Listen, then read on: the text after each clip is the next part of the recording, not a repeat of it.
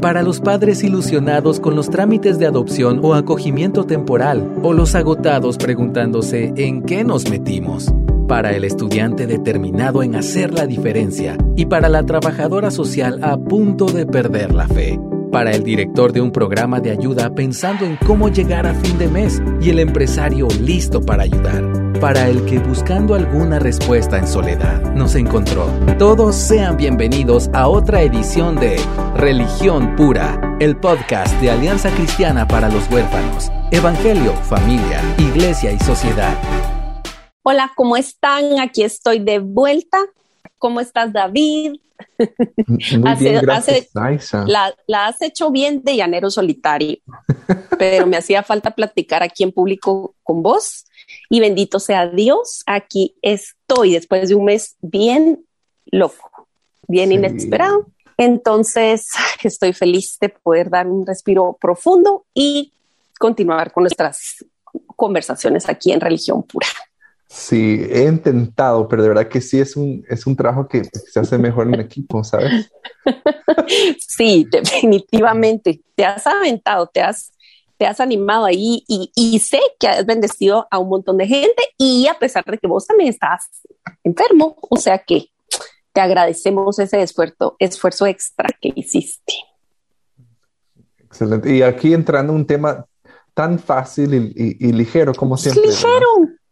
Claro, claro. sí, excelente.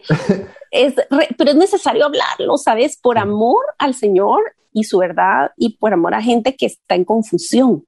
Mm. Porque yo creo que la mayoría de gente, y más con el bombardeo de redes sociales y gente influyente, eh, sobre todo el mundo cristiano, este, eh, en Latinoamérica y todo, eh, ha llegado a ocupar un lugar muy central esta eh, mentalidad como positiva y de victoria, pero hasta qué punto tenemos nada más como que consumir estas creencias y estas frases. Entonces, eh, hasta qué punto es contraproducente negar el dolor o la realidad que estás viviendo que te provoca todos estos sentimientos que no son voluntarios y cómo lidias. O sea, yo creo, David, que vos eh, experimentas el efecto de eso de una manera mucho más clara y profunda, porque tenés gente todo el tiempo en tu consultorio que está batallando con este, todo esto que ha sido enseñado y que les causa aún mayor luto, mayor trauma o lo que sea,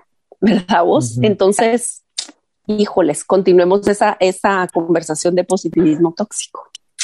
Sí, y realmente no queremos decir que todo positivismo es tóxico, porque sí hay diferentes niveles. Yo creo que sí es una virtud, em, por ejemplo, ser optimista y ver lo mejor y, tratar de tener esperanza. Em, yo de verdad tengo, eh, hace unos años intenté y lo pude hacer, desarrollé una creencia y tampoco creo que es infalible, o sea, me cuesta a veces, pero por lo general tiendo ahora a creer que, por ejemplo, todos están haciendo lo mejor que pueden. La mayoría, no todos. Pero, por ejemplo, o sea, yo te veo, Aisha, tú, tú estuviste bien enferma y tal vez tu productividad bajó. Pero Sin el tal vez. Pero de verdad, cuando yo te hablaba, me fue tan libertador. En ningún momento pasó por mi mente, ay Dios, pero ni siquiera eso puede hacer, pues. ¿Verdad? O sea, no pasó por mi mente porque yo sigo creyendo, Aisha está haciendo lo mejor que ella puede con lo que tiene. Y sigo con esa creencia para la mayoría, y de verdad digo mayoría porque hay excepciones que realmente la gente no, o sea, no está haciendo lo mejor que puede, pero como regla general, em, están haciendo lo mejor que pueden con, con lo que tienen, ¿verdad? Y lo, con lo que saben. Em, pero sí puede llegar a un punto en donde yo soy, ese positivismo me llega a un lugar donde no hay lugar para la verdad y a veces la verdad no es alegre. Exactamente, exactamente. Y lo que estás diciendo es dar el beneficio de la duda, pues. Dar el beneficio de la duda, extender gracia, ¿verdad? A nuestro prójimo.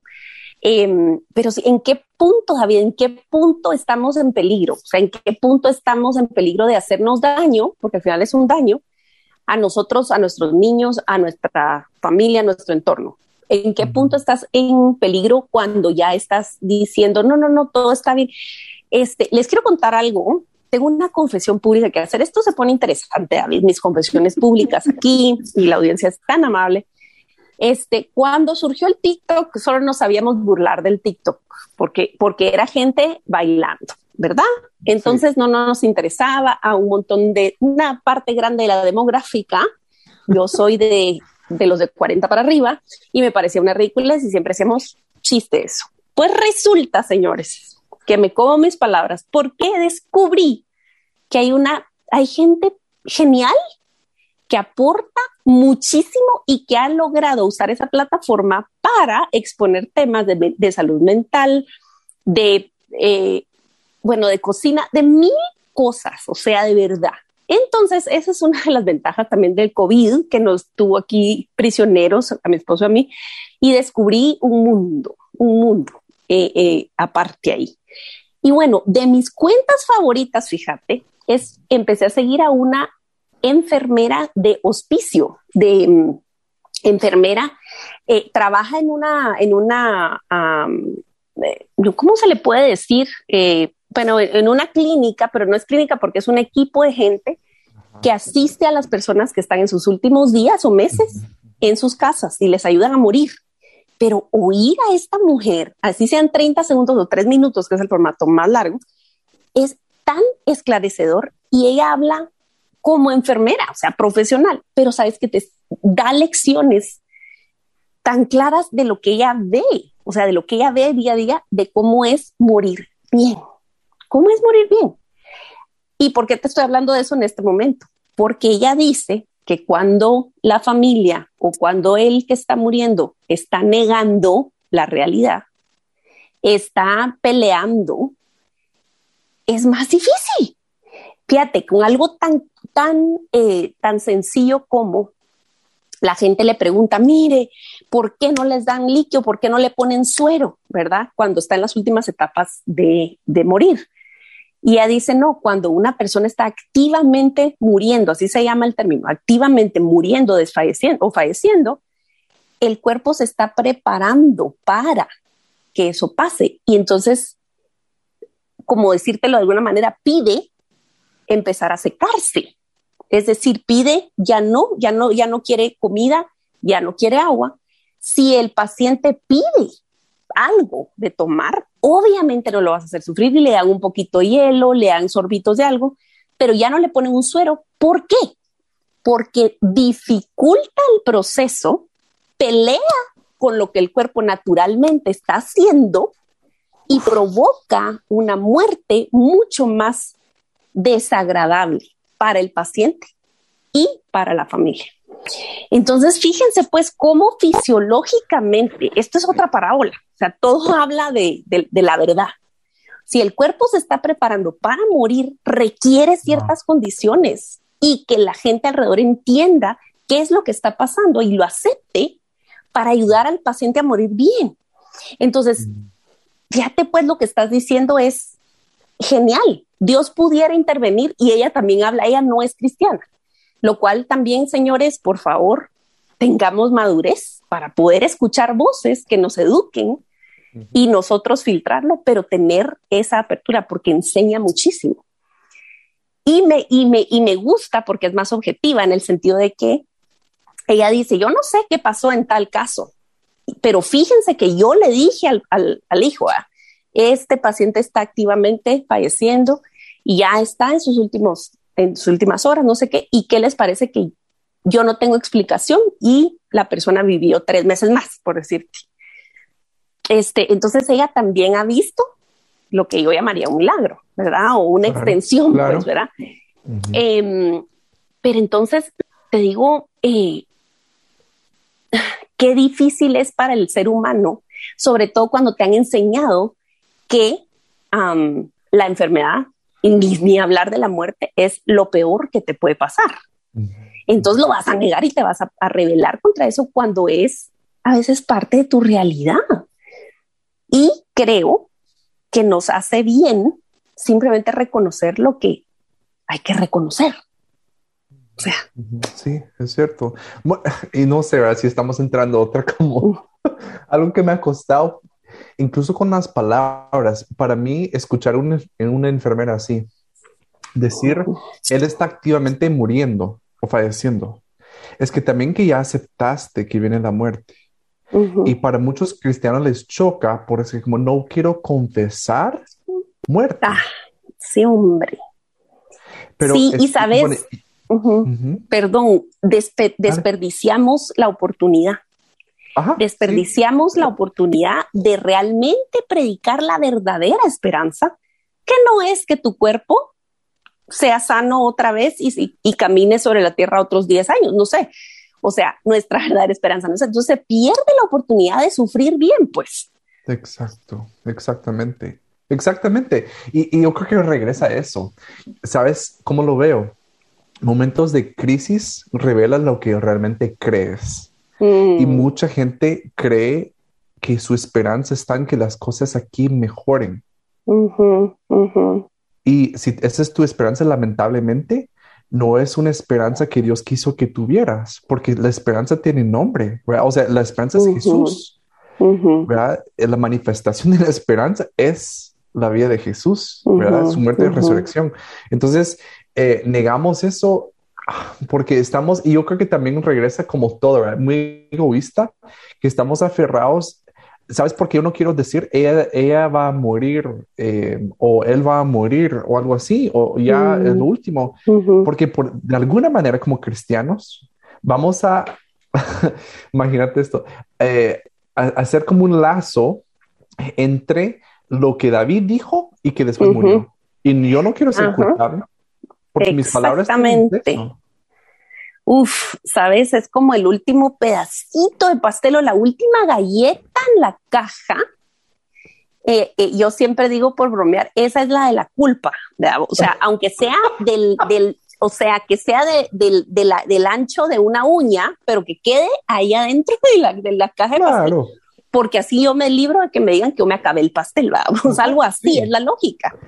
Este, eh, sí, eh, ahora que me lo estás recordando, una señora que conocí hace un tiempo, eh, uf, una señorona, de verdad, yo creo que es una mujer de Dios gruesa, este, y llegó a la casa de su hijo que estaba moribundo, estaba muriendo de cáncer, y ella llegó y básicamente dijo, mi hijo, me vengo a despedir y te amo y aceptemos que esto está pasando. Pues, ¿qué te parece que, que, pues sí, él falleció? Y la nuera y los nietos furiosos, ¿verdad? Con ella, porque la culparon de que porque ella llegó a decir, esto, o sea, exactamente lo que tú estás diciendo. Y al sol de hoy, pues, la, no sé si tienen comunicación o no, pero fíjate, pues, qué crueldad, porque en realidad la más sabia de todo ese grupo fue esa mamá. ¿Verdad? Em, y qué duro, ¿verdad vos? Que neguemos esa parte de la naturaleza humana, porque somos humanos, ¿verdad? y qué difícil, yo me pongo a pensar, David, eh, acabamos de perder a una amada amiga, alguien mucho más cercana a ti que a mí, pero que yo le a admirar mucho, en parte por lo, por lo que ustedes, los que están más cerca de ella, siempre expresaron acerca de él, una, una verdadera dama eh, preciosa. Y yo me pongo a pensar,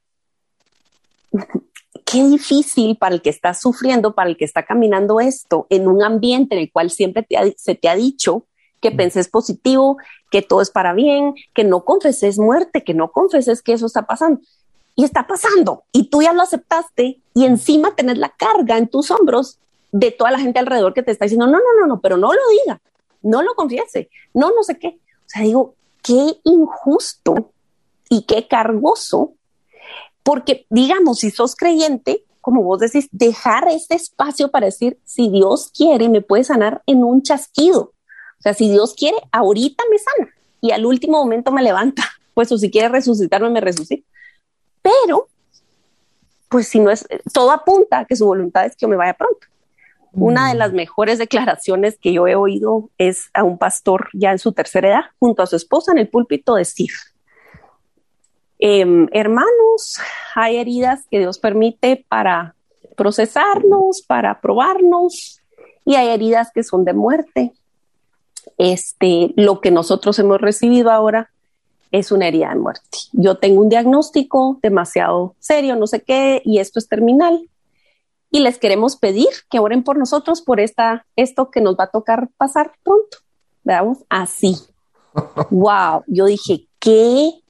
O sea, un aplomo, una, una certeza, no de su muerte, veamos, sino de, de cómo va la vida y, y, mm. y, el privilegio de saberlo de antemano y que la comunidad que él ha formado por gracia de Dios le acompañe en su dolor y en esta realidad con esa esperanza. Porque si alguien se para y acepta esto, y miren hermanos y hermanas que nos escuchan, no queremos quitarle a nadie, porque alguien, pues creo que varias veces me han acusado de, de quitarle la esperanza. Em, si yo te estoy quitando la esperanza de algo que todos nos vas a perder, creo que no estoy haciéndote mucho daño. Amén. Fin. o sea, de verdad, o sea, si tu esperanza es eh, y qué bueno es de verdad. Y, sabemos de muchos, de muchas historias. Y yo lo acabo de decir en mi Instagram. vos fue el, fue el primer, una mi reaparición después de ratos de, un poco de silencio por ahí, porque no tenía ánimo de ni siquiera voltear a ver mi teléfono. pero sobre todo alrededor del cáncer, oíste estas afirmaciones así de que, de que son guerreros, son guerreros, están peleando la enfermedad. Eh, pues la verdad, yo no he pasado cáncer. Lo, más feito reciente que he pasado, pues es el COVID. Pero ni siquiera en mis partos, donde yo estaba full consciente y tenía que seguir instrucciones y estaba yo pues teniendo un rol bastante protagónico, empujar a las criaturas, puedo decir que, que estaba guerreando, o sea, estaba pasando por un proceso que requería mi actitud y fuerza de voluntad, pero realmente era algo que me estaba pasando. O sea, el trabajo de parto está avanzando, están los dolores. Mijo, cuando dan ganas de pujar, vos no puedes resistir eso. Te lo digo y aquí a la audiencia querida. O sea, es algo que tiene que pasar y pasa. Claro, entre paréntesis, yo no tuve epidural en ninguna de las dos ocasiones porque pues avancé algo rápido y yo sé que a quienes les ponen mucha epidural tienen que hacerlo sin que sientan nada, lo cual eso es otro tema. Pero digo, o sea, decirle a alguien que ya está sufriendo, que es guerrero, que es, o sea, ¿qué, qué, qué, qué, opinas vos de eso, David? Ay, sí, es que yo, ¿sabes qué creo que es muchas veces, Aisha? Em, no tenemos lenguaje. No tenemos lenguaje. Sí, sí, sí. Para expresar que esta persona está pasando por un infierno y que le admiras. Exacto porque eh, eh justo eso, o sea, guerrero, perdón, hasta la fecha cuando la gente dice que, tú eres un guerrero, no sé qué significa porque aquí no hay ejércitos con espadas, o sea, no, no sé, o sea, me es un poco como difícil entender. tampoco, decir como que la Biblia ya no es relevante, no es, porque sí hay como guerreros de Jehová o lo que sea, pero realmente para nosotros, o sea, un lenguaje que diga mira, te admiro porque estás luchando por tu paz. Mm. Te admiro porque... Sí. Y sabes, aclarar que no es por la voluntad de la persona que el cáncer se va a comer su cuerpo. O sea, que al final de cuentas, porque entonces eh, hay gente que anda después sana y que dice que ganó, la, o sea, que, que le ganó, o sea, como que algo hizo para salir de esa situación. Sí. Veramos. Entonces, por el otro lado, dando la vuelta a la tortilla es si estás mal, si tienes problemas económicos o en tu matrimonio o, lo, o la hija resultó con alguna cuestión está embarazada, no sé qué, fuera el matrimonio, algo hiciste mal. Exacto. Entonces, si esa es la lógica, exacto. Entonces, híjoles, entonces nos metemos a, sobresimplificar, yo creo, como, algo que es muy complicado. Y es lenguaje que te impulsa a comparar. Uf, como, tú, como tú dices, ¿verdad? Entonces, sí te deja como, eso no está bien, como tú dices. Por ejemplo, aquí donde estoy, Luisiana, acaba de pasar un huracán. Aquí en la casa donde yo estoy sentado ahora, a unos como 40 metros, pasó un tornado y la destrozó. O sea, esa casa ya la tienen que botar lo que queda y ya estuvo. Wow. Entonces, si yo tengo esa creencia de que, que tal vez porque yo soy un buen guerrero o porque no sé qué, yo estoy sentado en esta casa y esas personas no. Si yo veo el mundo de esa forma, bueno, aquí también estamos en otros como campos teológicos, ¿verdad? Pero eh, yo creo que sí tenemos que cambiar nuestro lenguaje porque en vez de decir como que em, Dios estuvo con nosotros, por ejemplo, pero puedo decir, y, Dios no estuvo con aquel donde le quitaron su casa. o sea, Dios no estuvo presente, ¿verdad? O sea, lo único que yo puedo decir es como que Dios por alguna razón tuvo misericordia de nosotros y no por nuestros méritos. O sea, no, no, no lo merecemos. Entonces, igual con cáncer o lo que sea, em, yo creo que es, debemos optar y aprender a tener otro tipo de, lenguaje. Eh, y lo mismo, ¿verdad? Como tú mencionabas, sí, acabamos de, pasar este proceso bien feo, o sea, de perder a alguien que, que amamos mucho y lo honramos, de verdad, porque su vida impactó a, miles de personas y principalmente niños. Eh, Flori, que yo trabajé con ella por, por, muchos años, pero mira, yo nunca hago esto, pero parte de mi proceso de mm. vuelo inmediato era, yo me metí a ver y leer cada post en Facebook, cada publicación y cada comentario, cada uno Aisha. Y eran muchos. Mm. Eh, no sé, o sea, tenía ese como deseo de hacerlo. No es algo que me acostumbro a hacer, ¿verdad? pero tenía como que era parte de este proceso. Pero sí me asombraba el lenguaje que usamos alrededor de la mm. muerte, una pérdida, em, que es muy copy-paste es muy, entramos en un protocolo de, como si alguien nos estuviera calificando, ¿verdad? Con la forma en que reaccionamos. Em, y, y es, es, algo, yo digo, Dios, de verdad, mejor, ¿qué es lo que tú quieres de nosotros en estos casos? O sea, ante una pérdida, ante el sufrimiento. Eh, porque yo creo que sí entramos muchas veces y optamos por un protocolo que ya existe, en vez de preguntar a Dios, ¿cómo puedo hacer tus manos y pies aquí, ahora? Mm. Fíjate que, que mm, hay, hay una necesidad cabal de dar, de dar herramientas para el que las desea, porque creo que mucha gente ni reflexiona en las cosas que repite. Y ni vamos a entrar mucho en ese tema. Vamos a tener primero Dios una invitada pronto que, que, que se ha llegado a especializar tristemente por necesidad en acompañar familias, especialmente madres que han perdido hijos. Y vamos a tenerla, primero Dios, pronto para hablar extensamente cómo realmente acompañar bien. Pero podemos decir que este, en la mayoría de casos, me atrevo a decir, David, que la gente no sabe ni qué decir. No, exacto.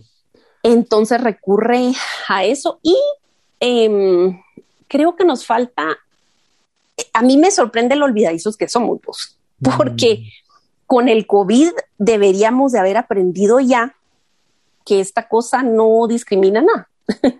y al principio de la pandemia, cuando no entendíamos bien cómo, cómo está la cosa, rápido salieron eh, líderes, ¿verdad? Vos y pastores diciendo que la peste no iba a entrar en su casa, que ellos no iban a tener eso y que no sé qué.